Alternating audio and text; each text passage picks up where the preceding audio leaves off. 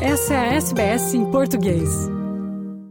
E vamos falar agora sobre o principal assunto no Brasil no momento, que é o caso das joias apreendidas pela Receita Federal, que foram supostamente um presente do governo da Arábia Saudita para a então primeira-dama do país, Michele Bolsonaro, e para o então presidente Jair Bolsonaro.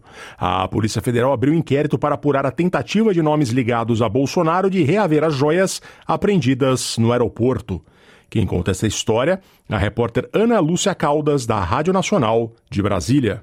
A Polícia Federal abriu inquérito nesta segunda-feira para investigar a tentativa de o governo Jair Bolsonaro de trazer ilegalmente joias avaliadas em 16 milhões e meio de reais em outubro de 2021 pelo Aeroporto Internacional de Guarulhos, em São Paulo. O prazo de conclusão do inquérito é de 30 dias, com possibilidade de prorrogação caso seja necessário. Esse inquérito segue em segredo de justiça. A investigação vai ser conduzida pela Delegacia Especializada de Combate a Crimes Fazendários da Superintendência em São Paulo. A participação da polícia no caso foi solicitada pelo ministro da Justiça e Segurança Pública, Flávio Dino, já que os fatos, da forma como foram apresentados pela imprensa, podem configurar crimes contra a administração pública.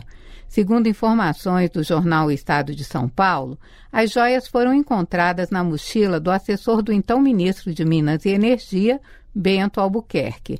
Albuquerque teria tentado a liberação dos itens, mas os servidores da Receita alegaram que presentes oficiais de governantes estrangeiros ao governo brasileiro obedece a trâmite legal específico. Pela legislação, itens com valor superior a mil dólares estão sujeitos à tributação quando ingressam em território nacional.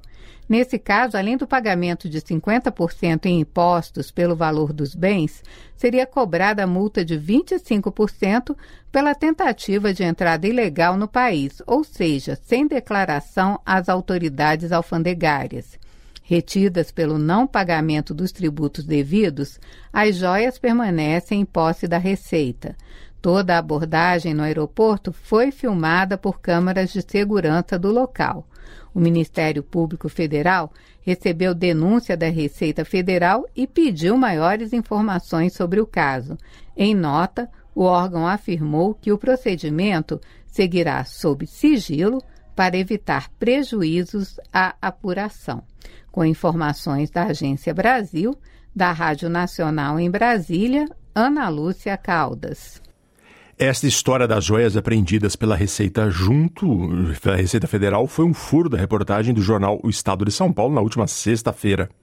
O contexto é o seguinte: o presidente Bolsonaro e a comitiva visitaram a Arábia Saudita em outubro de 2021, uma viagem de Estado. Integrantes desta comitiva, ao voltarem ao Brasil no dia 26 de outubro daquele ano, foram flagrados pela Receita Federal no aeroporto de Guarulhos com um conjunto de joias da marca Chopard, avaliados pela Receita em 16,5 milhões de reais, o equivalente a 4,8 milhões de dólares australianos na cotação de hoje. Estas joias supostamente seriam um presente do governo da Arábia Saudita para a então primeira-dama, Michele Bolsonaro. Quem carregava estas joias era uma comitiva do Ministério das Minas e Energias, liderada pelo então ministro Bento Albuquerque, que deu três declarações diferentes sobre o ocorrido. Primeiro ao Estadão, que deu furo de reportagem, disse que não sabia do conteúdo que estava na mochila do assessor, mas que, quando viu o conteúdo, afirmou que as joias deveriam ser um presente para a primeira-dama. Depois, ao jornal O Globo, declarou que as joias foram incorporadas ao acervo do Estado brasileiro, o que não tem confirmação. Para a Globo News, Bento Albuquerque afirmou que o presente seria para o Estado brasileiro e que Bolsonaro e Michele não tinham conhecimento das joias. As peças ficaram retidas na alfândega brasileira, uma vez que a lei obriga bens com valor superior a mil dólares vindos do exterior a serem declarados. Se as joias fossem declaradas como presente oficial, os itens pertenceriam ao Estado e não à família Bolsonaro. Só que o governo Bolsonaro não declarou as joias como presente de Estado, tanto que não vieram ao Brasil nesta condição, e sim na mochila de um assessor militar do Ministério das Minas e Energia.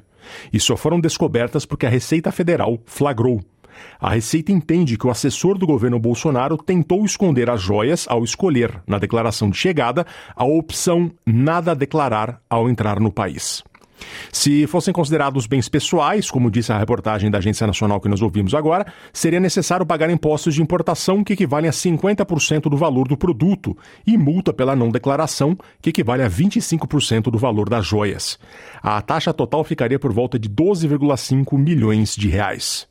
Além disso, de acordo com a legislação brasileira, o acervo pessoal de um presidente pode ser composto por itens de natureza pessoal ou itens perecíveis, como roupas, perfumes e bebidas, ou itens de caráter documental, como material de arquivo, bibliográfico e museológico.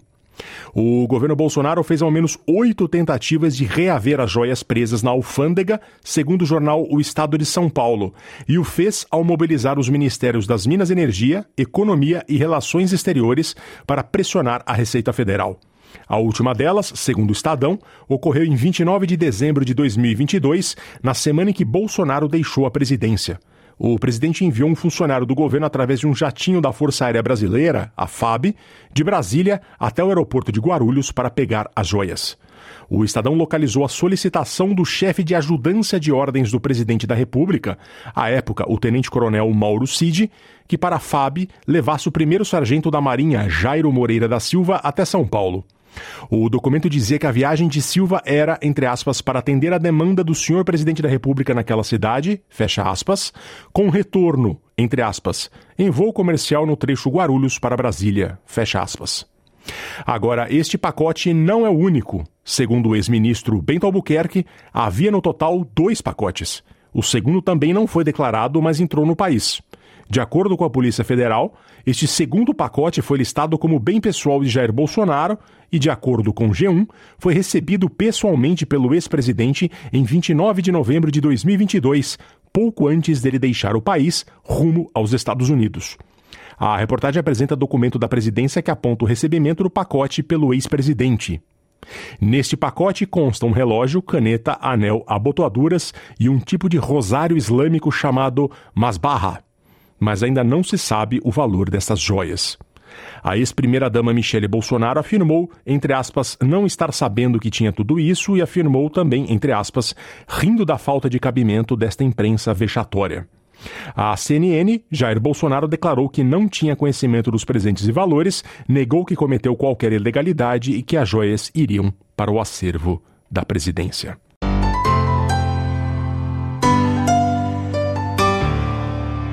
Uma atualização na tarde desta quarta-feira, horário da Austrália. Segundo a apuração da jornalista Bela Megali, de O Globo, o pacote do governo saudita recebido por Jair Bolsonaro está em um galpão que guarda o acervo pessoal do ex-presidente.